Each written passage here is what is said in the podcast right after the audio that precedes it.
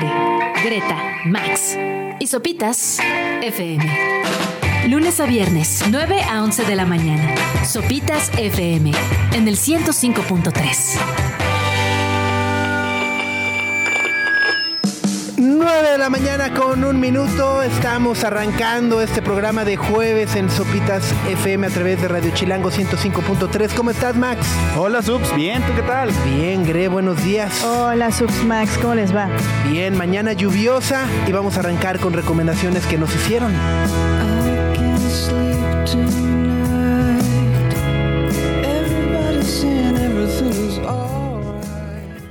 Why does it always rain on me? Travis y en estos días nublados, fríos, lluviosos, bueno, les preguntamos en Instagram qué canciones recomiendan para acompañarnos en estas mañanas y bueno, esta ha sido una de las tantas que nos han recomendado y que estaremos compartiendo a lo largo de esta mañana de jueves, Gre. Así es. Y también vamos a hablar con Pedro Reyes, conocido como Peter Punk, quien va a regresar con sus recomendaciones gastronómicas y nos va a contar sobre los mejores asados argentinos en la Ciudad de México. Uf, uh. Carnita.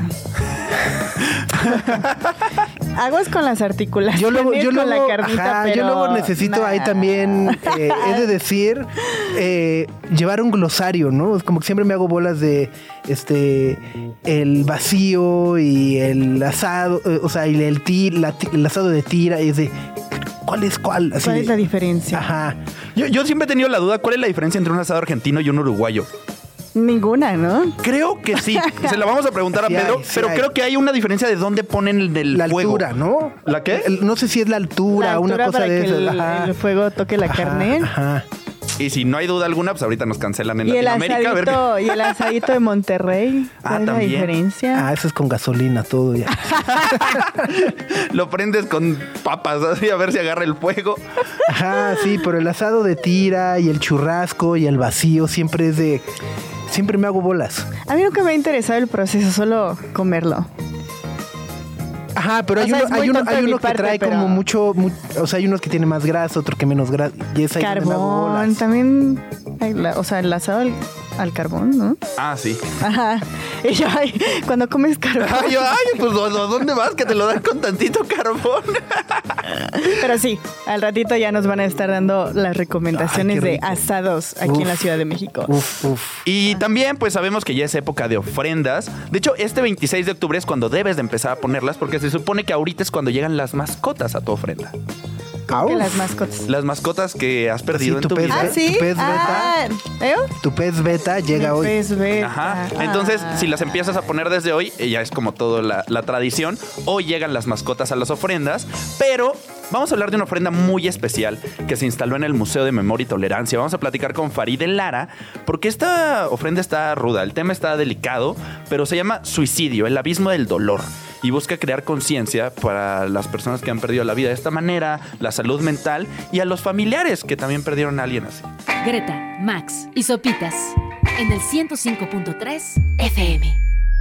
Eh, semana complicada, semana lluviosa en la Ciudad de México, pero bueno, también eh, justo pensando lo que ha ocurrido en Guerrero a, raíz del huracán Otis, que ha sido el huracán más potente que el que se tenga registro que ha tocado tierra en nuestro país, causando pues desgraciadamente eh, mucha, mucha destrucción y sobre todo más allá de la destrucción, pues bueno, afectando millones de vidas, ¿no? De todos los habitantes, no solamente de la costa, sino del estado de Guerrero, Max. Exacto, eh, han sido días muy feos, han sido días de que Acapulco no está comunicado, Ah, sí. no hay luz, no hay internet, hay personas que se sabe que estaban allá pero siguen desaparecidas porque no han podido comunicarse con sus familiares, se perdieron vidas, hay Sí. 27 personas que fallecieron, lo, de acuerdo con los números oficiales, que tardaron 24 horas en llegar, que es, Es, que, tema. es que ese tema también, ¿no? La, la- la reacción de las autoridades ha sido eh, espantosa, ¿no? De-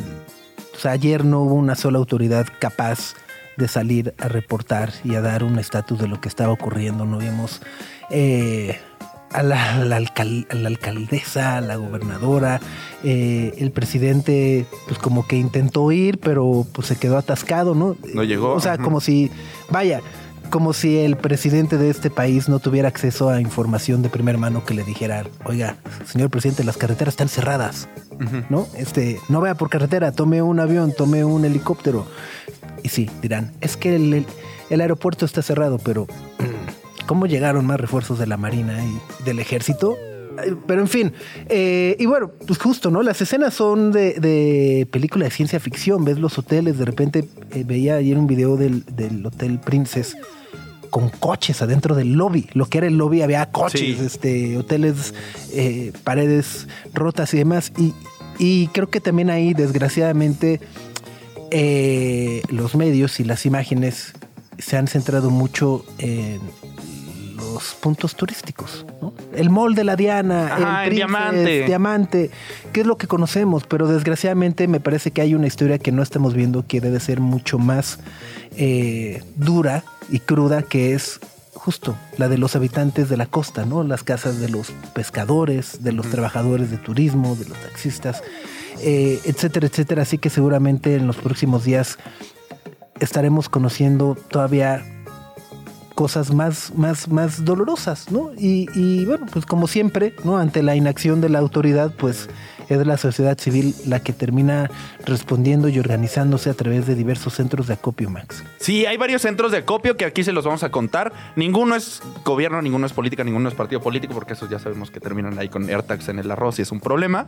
Pero la UNAM abrió un centro de acopio. El centro abre hoy al mediodía, entonces si se quieren lanzar, va a estar eh, junto a la asta bandera del Estadio Olímpico. Ahí va a haber uno y también hay otro de la UNAM en el Centro Cultural Universitario en Tlatelolco. Ok. Esos son los dos del UNAM. Hay otro también de la Cruz Roja que está en la colonia Los Morales Polanco, en Miguel Hidalgo. Sí, que es ahí donde está la Cruz Roja, ¿no? Ajá, exactamente, en la sede nacional, en Juan Luis Vives número 200. Sí, están por ahí a la mano. Y también hay otro del IPN. Que, que puede servir bastante en el edificio de la CIS ubicado en Juan de Dios Batis en Nueva Industrial Vallejo en la GAM. Ahí está. Digo, eh, por ahí justo, ¿no? Eh, eh, la delegación o la alcaldía Benito Juárez abrió, abrió su propio centro de acopio. Por ahí Morena también abrió su pro- ¿no? el partido. Vaya, yo mi recomendación muy personal es si van a ayudar, si tienen la intención de, de ayudar y apoyar, eh, donemos en instituciones que sabemos que tienen eh, una trayectoria apoyando situaciones de desastre, ¿no? La Cruz Roja, justo la UNAM y demás, ¿no? Eh, pues tienen un respaldo y que al final del día, pues luego sabemos que esa ayuda va a llegar, ¿no? Porque también hay que decirlo, desgraciadamente hay muchos ejemplos de ayuda que se ha quedado en el camino, ¿no? Más recientemente recordamos, por ejemplo, el video de Pamela Cerdeira, que envió eh, ayuda para el sismo de Turquía, ¿no? Y a través de un AirTag posteriormente detectó que esa ayuda que ella había donado o llevado a un centro de acopio, pues estaba a la venta en un mercado en la central de Abasto, ¿no?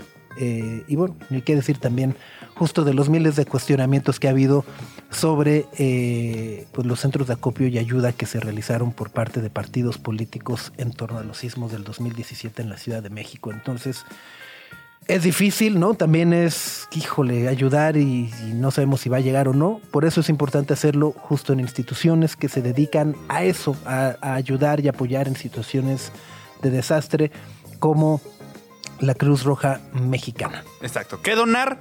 Ya sabemos, agua embotellada, productos enlatados sirven bastante, productos de higiene personal también son de mucha utilidad, baterías para radio, linternas, este tipo de cosas también ayudan mucho.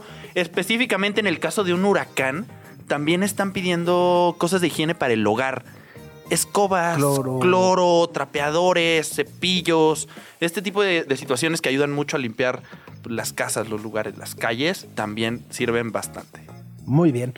Pues dicho lo anterior, los centros de acopio los pueden consultar y encontrar también direcciones, eh, ubicaciones, qué llevar y demás en sopitas.com. Radio Chilango.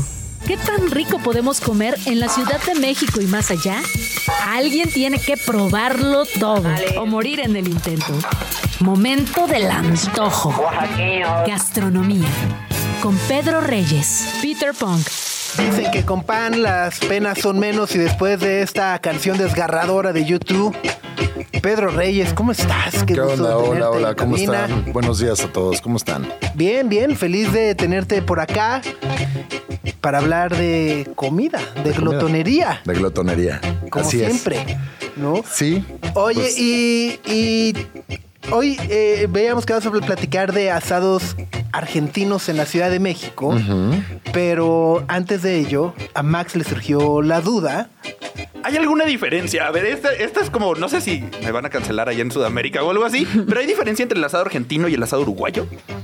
Yo creo que no, no, no creo que haya haber tantas diferencias. En realidad, eh, bueno, los, los argentinos, y por esto sí me podrían cancelar, eh, los argentinos dicen que los uruguayos son eh, la provincia rebelde, ¿no? Este, en realidad, muchas de las costumbres de los uruguayos y los argentinos son compartidas. Sobre todo creo que la, ah, la parrilla y el amor por la parrilla. Yo creo que donde sea, donde hay más diferencias entre, entre Argentina y Uruguay, más que en el asado como tal, en la parrilla, es en otras preparaciones, ¿no? Este, estaba viendo yo las historias de una, de una buena amiga uruguaya que se llama Eli, eh, arroba colchón de verdes. eh, y ella se preguntaba eh, cuánta, ella googleó cuánta harina y él, y él, le- se autocompletó con cuánta harina se consume en Uruguay. Entonces, en realidad, el tema de sándwiches, panes, eh, tartas, pies y todo esto en Uruguay eh, lo tienen como muy clavado. No que en, en Argentina no, pero yo creo que más bien la cocina fuera de la parrilla es donde pueden existir más, Las más diferencias. diferencias. De hecho, eh, bueno, hace, hace un par de meses, hace dos o tres meses en, en- en mi columna en la revista Chilango, eh, justamente hablaba de esos lugares en donde en la Ciudad de México se puede comer argentino sin necesidad de que exista una parrilla. ¿No? Que creo que es la otra cocina argentina, la cocina de fonda, la cocina de casa, que también es, eh, a mí me parece que es riquísima, ¿no? Que es mucha influencia italiana, obviamente, como todo lo que pasa en Argentina, pero, pero sí, de pronto cuando en la Ciudad de México asocia, en la- en la Ciudad de México o en todo el país asociamos la cocina argentina, pues inmediatamente pensamos en un cortezote de carne, ¿no? Cuando en realidad la cocina argentina, a pesar de que en un 70% se basa en eso, pues también tiene otras, otras buenas, un- otros buenos exponentes, digámoslo así. Órale. Y además, eh, bueno, justo de alguna u otra manera, creo que somos contemporáneos. Hubo un momento en donde el asado argentino era en México como, uh, carísimo. Carísimo. Uh, uh, era como, uh, Sí. es, es, es un eh, momento especial. cabrón. Es que yo creo que por mucho tiempo la idea de comer bien en México se asociaba con la idea de comer carne. ¿no? Que, Sí, es, un- que es un tema ahí rarísimo, ¿no? De la aristocracia. Así de, si no me sirves carne. Que por eso batallaron mucho los restaurantes de cocina mexicana contemporánea, por ejemplo, en posicionarse.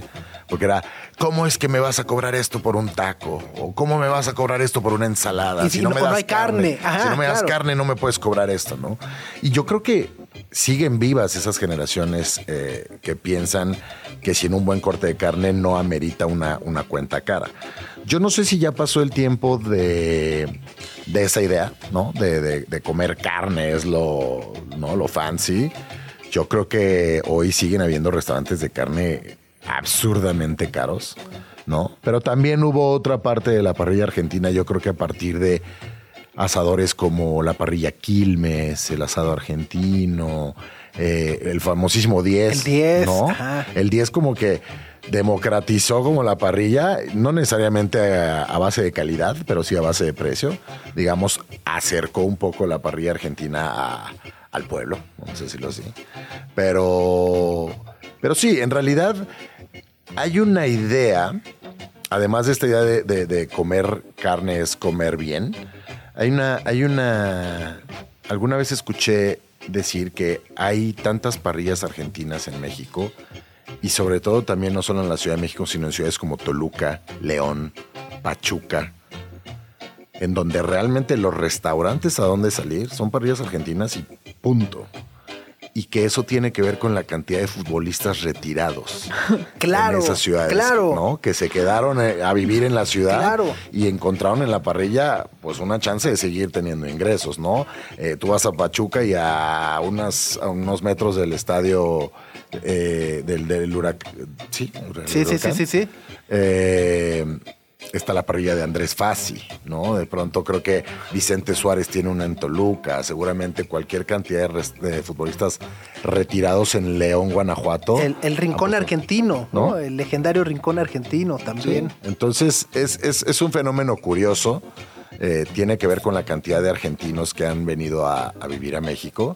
Y la verdad es que es riquísimo. A ver, seamos, seamos sinceros. La, la cocina argentina es limitada, pero es muy rica. Es muy sabrosa. Yo no sé si podía vivir este, dos meses comiendo solo comida argentina porque en realidad es limitada. Pero cuando uno decide ir y entregarse al asado o a las empanadas o, al, o al chori, es muy rico. Es una experiencia muy Choripán, sí. Uf, uf, uf. Me gustó entregarse. Entregarse. Dejarse. Es un compromiso. Sí, sí, ¿no? sí. Ya si le vas a gastar o incluso si lo vas a hacer en el patio de tu casa, pues hay que darse bien, ¿no? Un buen corte de carne, una chistorrita, unas empanadas, una proboleta, jugo de carne. Sí, súper rico. Ya, ya. Sí. Oye, y yo luego me confesaba al aire eh, que muchas veces cuando voy a restaurantes argentinos sí necesito este, googlear, necesito un glosario porque siempre me hago bolas entre la- los cortes y lo que significa, ¿no? Entre el bife y el vacío y el asado de tira. El y y el- churrasco. ajá, y el churrasco. Entonces, como, ¿cuál es cuál? Eh, hay, hay como pistas para, para saber cómo definir. Pues, por ejemplo, uno de los, uno de los cortes más eh, venerados ¿no? de, de la, del asado argentino, al menos aquí en México, es el bife de chorizo. ¿no? El bife de chorizo no es más que un ribeye. ¿No? Entonces, o sea, ¿no? es un ribeye de corte grueso. Me- ¿no? Me gustó la tabla de comparaciones. ¿no? un, un- un asado de tira, por ejemplo, un asado de tira es un short rib, ¿no? Entonces, de pronto, un- un pork belly es un matambre, ¿no? Entonces, bueno, todo, todo tiene como su, su, su comparativa. Yo ta- tampoco creas que lo tengo clarísimo, ¿eh? O sea, No, no, siempre tengo que googlear así Sí. de el, el- el vacío. Me acuerdo que no tenía mucha grasa, pero ¿no? Exacto, es como. ¿no? Y cada quien se va haciendo ahí como de sus, de sus preferidos. Si me preguntas de dónde sale un churrasco, la verdad es que no, no, no sé decir. ¿Qué parte de- Sí, no, no, no. Pero, pero bueno, creo que podemos encontrar como ciertos eh, comparativas, ¿no? Eh, yo siempre pienso un poquito en eso, ¿no? Como qué quieres comer, canita con grasa, bife de chorizo, eh, canita con hueso, enlazado de tira. Siempre con grasa, ¿no? Es mejor. Siempre con grasa. Siempre con grasa. Con el gordito ahí. Exacto. Sí, creo que el, el- el corte que no lleva grasa, que, que- que se puede usar para otro tipo de preparaciones y que también es delicioso, es el filete, ¿no? Que es la, la caña de filete, ¿no? Que en donde pues, se lo puedes hacer. Eh, yo me acuerdo que, que el cha hacía un lomo al trapo. Ah, ya, sí, al buenísimo. Buenísimo, lomo al trapo, que es este caña de filete envuelta en un trapo y literal, una jerga. Una ¿no? jerga. Y, y- y lo que se hace es como amarrarla, bañarla eh, con vino, que de pronto existía la variación mexa de, balearla, de Con bañarlo cerveza, en- ¿no? con cerveza o incluso hasta con mezcal, ¿no? Que puede dar como un lugar, un- un tema. Y eso va directo a la brasa. Evidentemente el trapo se chamusca. Y lo que hay que hacer es retirarlo con, con- con unas pinzas de la brasa, esperar a que se enfríe, romper el trapo, que ya está completamente quemado, pero el lomo ya se coció en como todo ese jugo que fue absorbiendo. Y la neta es que Sabe, le- yo nunca lo he hecho, pero la neta es bueno. Le quedaba muy Sí, bien ¿no? hecha. Sí, sí, sí, sí, sí, sí, sí. Sí, alguna vez, alguna vez lo, lo- lo- lo probamos. Y bueno, respondió también un poco a, a- a- lo que hablábamos al principio. También existen estos, estos restaurantes que son que ofrecen cocina argentina que es fuera de la parrilla, ¿no? Y, creo que también es. Me parece que es como una revisión muy interesante de la cocina italiana que llegó a, la, por- a las abuelas argentinas y eso fue pasando eh, por generaciones. Y por eso los argentinos comen tanta pizza, ¿no? La famosísima eh, fugaceta, ¿no? Eh, por ejemplo, los, los días 28 de cada mes los, los argentinos comen ñoquis. ¿no? Es una tradición que ellos tienen. No, no. O sea, el día 28 Sí, puntual. ñoquis. Ok. ¿no? Habrá que, habrá que, me- me- les prometo echarme un clavadito de- en, en- en el origen de esa tradición. Pero sí, es algo que sucede. Eh, tienen excelentes pastas, tienen eh, unas tartas como de acelgas que se llaman pascualinas, que a mí me parecen increíbles. Digo, es como algo muy casero, algo que comerías en casa. Eh, tampoco es que sea una bomba de sabor, no lo es, ¿no? Pero sí es algo muy casero, muy rico. Eh, hay un restaurante en La Condesa que seguramente todo mundo ha visto al pasar, porque realmente está ahí como en una esquina muy emblemática, es como una cuchillita, me parece que es... um, mm, no estoy seguro, pero el lugar se llama Argentinísima. Argentinísima. Buenísimo. Y eh, en este lugar hay, no hay una parrilla. Incluso si llegas a pedir carne, pues te la van a hacer en un sartén. ¿no? Entonces, más bien, no pedir carne creo que es la opción. Y una buena milanesa, un buen, un buen pollito asado, eh, la pascualina de la que les estoy hablando, una pastita, comida bien sencilla, ¿eh? o sea, una fonda, es lo que es, es una fonda, es como si fuéramos una fonda mexicana, es una fonda argentina preparada por los señores de la casa, con cuadros, con fotos viejas. Y la neta está, está padre, hay otro, hay otro restaurante en la colonia del Valle que se llama Busarda, ¿no? Que también tiene unas empanadas fantásticas, buenas pastas, unas ensaladitas, una pizza, no mucho más.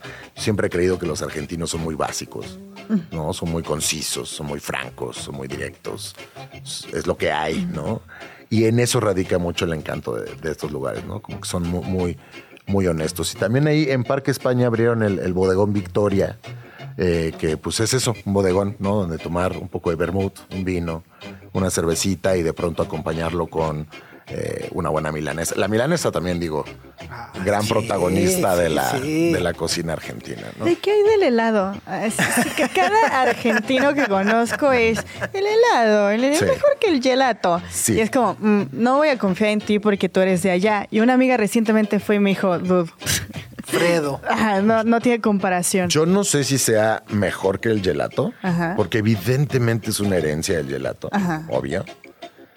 No, no creo que alguien tenga la autoridad para decir que, que el gelato o el helado argentino sea mejor, pero sí, definitivamente el las heladerías en, Ajá. en- en Buenos Aires, digo, al menos las que, las que llegué a conocer, tienen, pues sí, este lado como más gelatoso, como más cremoso, pistache, dulce de leche, evidentemente, para todos lados, ¿no? O sea, una heladería sin dulce, sin sabor de dulce de leche en, en Argentina simplemente quebraría a los tres días. Eh, hay un. eh, hay un sabor que es como saballón, que es como una un, eh, un- un castellanización de, de, de un sabor también de un helado italiano que todas las heladerías tienen. Pero te digo, mucho como pistache, nochola, eh, almendra, como Sí, estas. cremosito Y y la neta, la neta, sí, sí. son deliciosos. O sea, toda la razón para quien te lo dijo. Ya decir que es mejor que el gelato, bueno, yo, yo ahí sí ya me iría con más cuidado. Estaba platicando con Pedro Reyes, arroba Peter Punk, sobre cocina argentina, los asados, mejores asados argentinos en la Ciudad de México. Ya nos extendimos a los postres. Profe, una pregunta. la, la diferencia entre dulce de leche y cajeta. No creo que exista una. Es que la Sí, palabra no. cajeta en Argentina significa vagina. Ok. Ajá. Órale. Ajá. Mira, Entonces, si no vas y dices, quiero Hablando de, con cajetes habla- como... hablando de glosario. A ver, yo no creo Hablando que de, haya. de llegar a la panadería y pedir una concha. Yo no creo que haya una diferencia como tal. Pero sí creo que el dulce de leche argentino es más rico que la cajeta mexicana y sorry, ¿no? Y, y la queso. Y la queso. La queso y la queso. Oye, a ver, eh, entonces para hacer una recopilación, nos hablabas de Busarda. que está Usarda en la del Valle, en la, en la calle Providencia. Eh, argentinísima. me- me- me- En Tamaulipas. En Tamaulipas, Ajá. sí. Una esquinita ahí con un techo con las banderitas, bueno, con la rayita azul y Sí, blanca. te digo que como que todos Y la además es muy visto. chiquito, sí. Sí, es una Es cuchillita. una puertita. Ajá, todos la hemos visto. Yo lo conocí no hace mucho, hace será unos cuatro años que fui por primera vez. Eh, como que pasaba y no sabía qué. Literal, es eso, una fondita argentina, casera. Y el Bodegón Victoria, Parque España, eh, ellos ya tienen un rato ahí, pero acaban de mudarse a otro costado de- del parque. Un lugar muy bonito. eh, precios Colonia Condesa. Pero, digo, para probar otro tipo. O sea, lo que quiero decir con esto es, no todos son los puertomaderos y las... Sí, exacto, ¿No? ¿no? O sea, no, no necesariamente tenemos que ir por un corte de carne caro y un... Y, y- y una empanada cara y un vino caro para poder comer argentino, al menos en esta ciudad. Muy bien. Pues, querido Pedro, muchísimas gracias. Al contrario, gracias a ustedes. Glotones, ¿cuándo los escuchamos? ¿Dónde? Glotones cada eh, miércoles a las 3 de la tarde por Radio Chilango 105.3 FM. Sé que están familiarizados con esa estación, todos los que nos están escuchando. Y eh, bueno, cada que termina el episodio eh, se sube a las plataformas de podcast. Ahí escúchenos y también síganos en redes sociales, Instagram, arroba glotones. Ahí está. Greta, Max y Sopitas en el 105.3 FM. Y bueno, ya lo decía Max, eh, hoy es 26 de octubre y a partir de hoy, en teoría, podemos comenzar a colocar ya nuestros altares y ofrendas del Día de Muertos, porque según se señala, hoy es cuando empiezan a llegar las mascotas. Exacto. Entonces, si tienen alguna mascota muy querida, hoy pueden poner una fotito. Exactamente, y bueno, eh, desgraciadamente la muerte es algo con lo que todos convivimos de alguna u otra manera, directa, indirectamente, de repente mucho más cercano de lo que quisiéramos. Eh, y bueno, hay un, hay un punto que nos parece importantísimo y valiosísimo, y es que eh, pues cada año eh, cerca de 700 mil personas deciden quitarse la vida en todo el mundo, lo cual equivale a un suicidio cada 40 segundos. Eh, es, es- es brutal. Y bueno, pues nuestro país no se queda atrás. De acuerdo con información del INEGI, la tasa de suicidio ha aumentado entre el 2017 y el 2022, ¿no? lo cual nos habla justo de las crisis en la mental, de salud mental en la que estamos viviendo, eh, lo vulnerables que nos estamos eh, sintiendo y a raíz de ello es que justo en el Museo de Memoria y Tolerancia se ha abierto un altar eh, muy emotivo, pero creo que también nos invita muchísimo a la reflexión. Es un altar dedicado a los muertos y a las víctimas del suicidio. Y para platicarnos de este proyecto, pues nos da mucho gusto saludarte, Faride Lara. ¿Cómo estás? Buenos días. Hola, ¿qué tal? Buenos días, ¿cómo estás? Muy bien, muchas gracias. Nos da mucho gusto saludarte. Oye, eh, pues cuéntanos un poco de este altar suicidio, el abismo del dolor que están colocando en el Museo de Memoria y Tolerancia. Claro, con mucho gusto. Eh, mira, pues yo represento realmente a SAC Fundación, que mm, somos una fundación especializada pues, en el fomento de la salud mental, en hacer conciencia sobre el impacto que tienen las enfermedades mentales en las personas y en la sociedad, justamente con el fin último de prevenir el suicidio. Eh, en esta ocasión eh, tuvimos un acercamiento con el Museo Memoria y Tolerancia, quienes amablemente nos invitaron a participar con ellos para hacer este altar, que como tú bien mencionabas, es un altar muy emotivo porque ha sido pues llevado a cabo también con el apoyo pues de las personas, de muchas personas que han perdido a seres cercanos por, por suicidio y que justamente pues eh, como bien sabemos este es un duelo muy complicado y, y es un recuerdo que tenemos a diario. Entonces, eh, también hablar de suicidio es muy complicado en nuestra sociedad porque es un tema tabú. Eh, muchas veces las personas dicen, no, si lo menciono, quizá lo estoy llamando, pero como también mencionabas hace ratito, lamentablemente también es una realidad que está muy presente en nuestro país, que hace falta visibilizar. Y el objetivo de poner este altar como tal, primero, pues los familiares lo, lo han hecho, lo hemos hecho con mucho cariño, eh, con el objetivo como de sensibilizar, como bien mencionaba, pero también pues para dar esperanza, para denunciar de alguna manera las cifras tan alarmantes que existen también en nuestro país y para que las personas sepan que el suicidio es una solución permanente para problemas que son temporales y que hay muchos lugares a donde pedir ayuda, cuyos datos también eh, estamos mencionando en el altar, así como el testimonio grabado de varios familiares eh, que pues cuentan un poco sobre, perdón, sobre lo sucedido previamente y las consecuencias que el suicidio pues ha tenido en sus vidas. Oye, Faride, y, y, por acá tengo una pregunta, porque mientras estábamos preparando la entrevista vi que tú eres suicidóloga o eres especialista en suicidología. Y te quería preguntar un poco de esa rama, de, de qué hace, qué, cómo puede ayudar a las personas, a las familias. Y en el contexto de, del Día de Muertos en México, ¿cómo puede ayudarle a las familias recordar a, las personas que perdieron y, y, hablar libremente de lo que sucedió? Eh, muchas gracias. Sí, es, yo soy suicidóloga. Es efectivamente pues eh, una especialidad. Yo estudié una maestría, un doctorado y acabo de terminar una segunda maestría en realidad soy especialista pues, en, en prevención de la conducta suicida, suicida eh, ahora desde gestión sanitaria y políticas públicas. Entonces, eh, pues desde SAC Fundación, la suicidología en sí es una rama muy amplia que, que, se dedica principalmente a prevenir el suicidio, ¿no? Como su nombre lo, lo indica, suicidología es estudio del suicidio con fines de prevención. Entonces, eh, se puede aplicar de muchas maneras, en muchas áreas. Eh, desde el campo obviamente clínico, que es lo que las personas más buscan, a veces eh, la atención psiquiátrica, la, atención psicoterapéutica, hay especialistas psiquiatras y psicoterapeutas en suicidología, eh, pero también pues desde muchas otras ramas, por ejemplo desde la arquitectura, en donde se pueden llevar a cabo pues ciertas estructuras para prevenir el suicidio, por ejemplo en el metro, ¿no?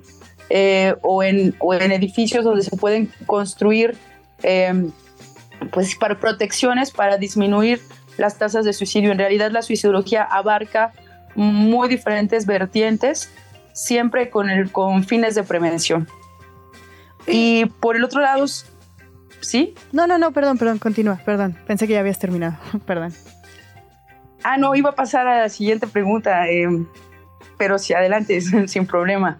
No, no, no, es que justo creo que abordas un tema que es como muy importante y es como hablar de cómo poder, lo, que decía Max, de cómo poder conversar sobre eh, este tema que es muy complejo, sin que existan todos estos tabús y, demás, pero también es esta parte que en la que no hemos hecho mucha conciencia sobre, sobre a, la manera de hablar del suicidio y sobre todo de la prevención. Y creo que parte un poco sobre que no se reconoce como un problema de salud pública y esto al mismo tiempo evita que la gente busque ayuda. Entonces, igual sí se trata sobre eh, conversar sobre las víctimas, los familiares que han perdido a una persona eh, por muerte por suicidio, pero también está esta parte de la prevención. Claro, Greta, tienes razón. Yo creo que en nuestra cultura eh, tenemos un, un gran problema al momento de tocar temas que nos duelen porque de alguna manera como decir, no, si no lo menciono es como si no existiera, cuando en realidad pues es necesario poner la realidad sobre la mesa para que podamos aprender a crear estrategias para resolver este, esto que nos está haciendo tanto daño. ¿no?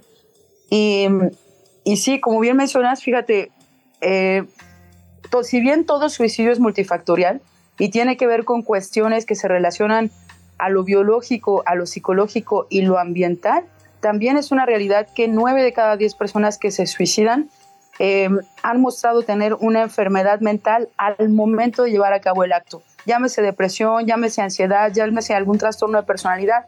Y también es una realidad que, por ejemplo, hoy en día en México la depresión es la primera fuente de discapacidad, que el 75% de los mexicanos padecen de burnout o síndrome de estrés laboral y que el mexicano promedio tarda 14 años en atender su salud mental wow. cuando ya está en una situación pues muy, muy delicada. Siento que en nuestra cultura a veces tendemos a ser más, pues esta cultura del masking tape, hasta que no vemos el problema le ponemos un yurex, ¿no? Eh, pero no, ten, no tenemos tanto la cultura precisamente de, de, prevención, que es cuidarnos a diario, ¿no? Desde cuidar pues nuestra, nuestro cuerpo, eh, hacer a lo mejor un 15 minutitos de ejercicio, salir a tomar el sol, comer a, a, a nuestras horas, dormir bien, eh, cuidar nuestra, nuestras amistades, las personas con las que nos juntamos, qué nos dan, qué les damos, por qué estamos con ellos, eh, nuestra psicología, todo aquello que nos nutre, ¿no? Porque ahora sí que todos los hábitos que tenemos en el día son, lo, son los que se van reflejando en el desarrollo de nuestra salud. Y precisamente yo creo que si las tasas en México de suicidio pues han ido en aumento, tiene mucho que ver con esta eh, necesidad de crear una cultura más atenta al autocuidado y a, y a, evitar llegar a situaciones de gravedad eh, cuando podemos atenderlas desde el principio. Estamos platicando con Faride Lara de Fundación SAC sobre el altar que se ha inaugurado en el Museo de Memoria y Tolerancia dedicado a los muertos víctimas del suicidio. Se llama Suicidio, el abismo del dolor. Faride, eh, en los últimos meses, desgraciadamente, hemos visto, hemos sido testigos en la Ciudad de México de algunos eh, suicidios que han ocurrido en, lugares públicos, plazas, centros comerciales, que de repente terminan convirtiéndose también en un eh, grotesco espectáculo, ¿no? Porque de repente la gente empieza a subir fotos, videos a redes, decir de miren, ahí está, y se va a aventar, y no se va a aventar, ¿no? Eh, ¿Cómo podemos también un poco, eh, vaya, dichos eventos me han hecho pensar en la necesidad de trabajar también y de hacer público un protocolo de acción, de cómo nosotros como ciudadanos, si de repente estamos pasando por algún centro comercial y vemos que una persona está sufriendo un episodio eh, o está intentando lastimarse, cómo podemos actuar más allá de sacar el teléfono y tomar una foto y un video y decir de miren lo que está pasando. Sí, tienes razón, Max. De hecho, estos protocolos existen. La OMS desde su sitio ha hecho una diversidad de protocolos y de recomendaciones en torno a qué hacer dependiendo del, ahora sí que del papel en donde nosotros nos encontremos cuando esto sucede. Yo creo que sobre todo parte de un principio de empatía el entender que las personas que se suicidan en realidad no quieren morir, lo que quieren es dejar de vivir sufriendo. Y este sufrimiento se ha ido acumulando a lo largo a veces de meses, a veces de años. Y yo creo que partimos desde el simple hecho de ver que es una persona en un intenso sufrimiento, que está en un momento de desesperación y que lo que busca en ese momento es acabar con su vida. Yo, como ser humano que me encuentro frente a esta situación, entonces, ¿qué puedo hacer? Esta cultura de, pues como tú bien dices, de sacar fotos, de grabar en video, pues muestra yo creo que la frialdad o la falta de empatía que existe en nuestra sociedad como para intervenir con el otro y sentarnos y decirnos y decirle cómo te puedo ayudar, qué está sucediendo, ¿no? Em, ahora, una cosa delicada sobre esta precisamente comunicación em, en videos, en imágenes, que luego además se pueden transmitir en redes sociales y que se vuelven eh, virales, em, pues ocurre con esto una cosa que se conoce como efecto Werder. Es decir, que en el mundo ya hay muchas personas que el día de hoy están pensando en suicidarse y la mayoría de estas personas hacen un plan, escogen un lugar, una fecha y una manera. Y el tema es que muchas de ellas no han establecido la manera porque no la saben, pero al momento en el que estas imágenes, videos se vuelven virales, dicen, ay, claro, ¿cómo no había pensado en esta forma? ¿Cómo no había pensado en esto otro? Y entonces lo que sucede es que al ocasionar un efecto Werder, pues esto puede llevar consigo una réplica contagiosa, eh, pues grande, ¿no? Entonces, de hecho, la mejor manera de prevenir los suicidios es que en lugar de compartir toda esta serie de imágenes, eh, de videos, pues es más bien compartir las maneras en que las personas en algún momento de sufrimiento, de vulnerabilidad, encuentran para transformar su vida, encuentran para transformar su perspectiva hacia soluciones positivas. A grandes rasgos, precisamente la suicidología se basa en el fomento de la esperanza. Y entonces el compartir empáticamente con otros seres humanos las maneras cuando estamos en un momento de oscuridad o de vulnerabilidad, aquello que hemos encontrado para salir adelante, entonces estamos compartiendo maneras de crear esperanza juntos. Y esta es la mejor estrategia de prevención.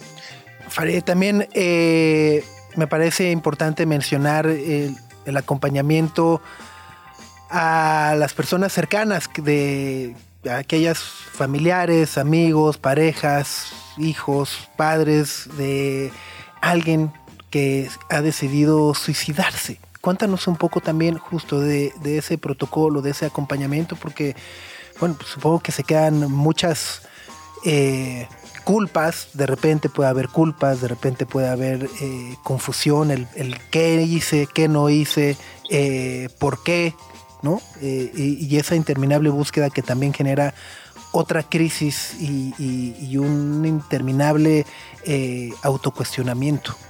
Claro, porque dentro de este, esta réplica que estamos platicando, fíjate que a raíz de varios estudios, hoy la Organización Mundial de la Salud y la Asociación Internacional de Prevención de Suicidio nos dicen que cuando ocurre un suicidio, este impacta en promedio a 135 personas. ¡Wow! Ahora, de, de estas 135 personas, el 50% pueden llegar a desarrollar ideación suicida y seis personas cercanas a la víctima son susceptibles a intentar suicidarse. Entonces, esto digo, lamentablemente lo hemos visto en, algunos, en, algunas escuelas donde a veces ha ocurrido un suicidio y, y, tres o cuatro meses después han ocurrido otros tres suicidios porque no se ofreció la posvención al momento del primer suicidio. Esto también se conoce como réplica contagiosa. Entonces, un suicidio pues tiene muchísimo, muchísimo impacto que a veces no alcanzamos a dimensionar. Y esto hace de los sobrevivientes, sobrevivientes es el nombre que se le da a los familiares que hemos perdido a seres cercanos por suicidio, que nos convirtamos en una población muy vulnerable. Por ello, cuando hablamos de posvención, significa que es una atención que estamos dando después del suceso. Pero por esta réplica que puedes llevar el suicidio consigo, entonces posvenir también es una manera de prevenir a que sucedan más suicidios. Y lo que pasa es que también en una sociedad, pues como lo es eh, nuestra cultura, a veces los sobrevivientes pues nos vemos muy señalados, muy juzgados. Las personas dicen, eh, ¿dónde estaban los padres? Eh, ¿Por qué lo dejaron solo?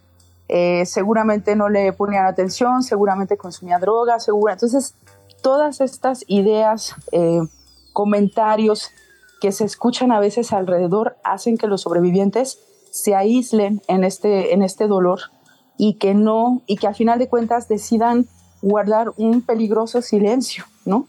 Eh, porque entonces cuando uno se queda con las cosas que lo lastiman solo consigo mismo, pues es justamente a todo, a cualquier ser humano, lo que nos vulnera. Bien lo dice Carl Jung, ¿no? No hay peor, no hay peor soledad que el no poderte comunicar con la gente a tu alrededor. Entonces, pues los sobrevivientes dentro de este proceso, aunado, como tú bien mencionas, eh, Max, a un duelo, pues que, que, es muy diferente a otro tipo de duelos, que suele ser un duelo largo, eh, profundamente doloroso, de mucho cuestionamiento, eh, de culpas, porque sí, tienes razón, el, el qué le dije, qué no le dije, qué hice, qué dejé de hacer, pues hace que, que este duelo eh, sea tan complicado que puede ser que los sobrevivientes también pues tengan estas, esta vulnerabilidad que por supuesto hay que atender. Muy bien, pues es Faride Lara de Fundación SAC. La, bueno, el altar eh, que han colocado en el Museo de Memoria y Tolerancia cómo y hasta cuándo se puede visitar?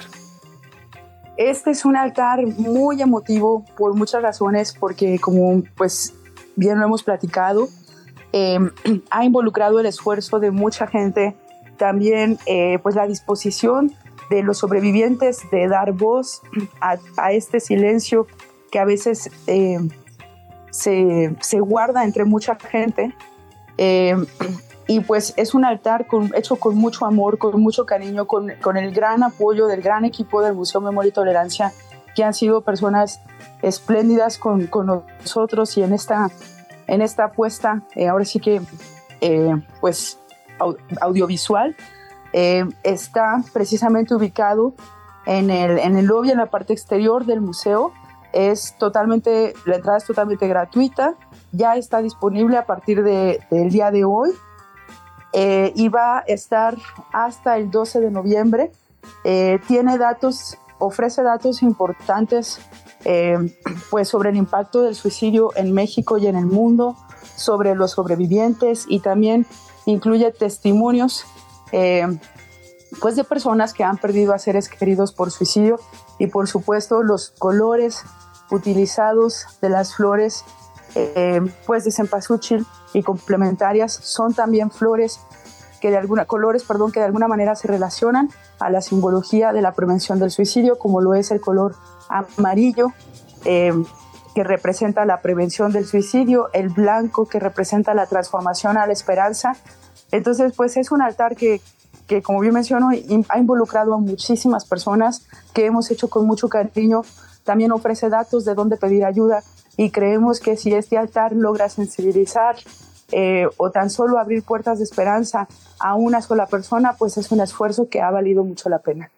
Pues ahí está la invitación para que puedan visitar esta ofrenda, este altar en el Museo de Memoria y Tolerancia. Estará justo hasta el 12 de noviembre y bueno, por supuesto la invitación para eh, en caso de que alguien necesite hablar eh, o recibir atención sobre el tema, bueno, pues está obviamente la línea de la vida en el 800-911-2000, 24 horas al día, los 365 días del año. Además, por supuesto, justo de buscar especialistas y hablar, eh, aunque sea entre amigos, familiares, eh, estar en, en, constante comunicación y bueno, pues de nuevo cuenta recordar también a estas víctimas que no solamente son quienes ya no están con nosotros, sino también a todo el entorno que dejan.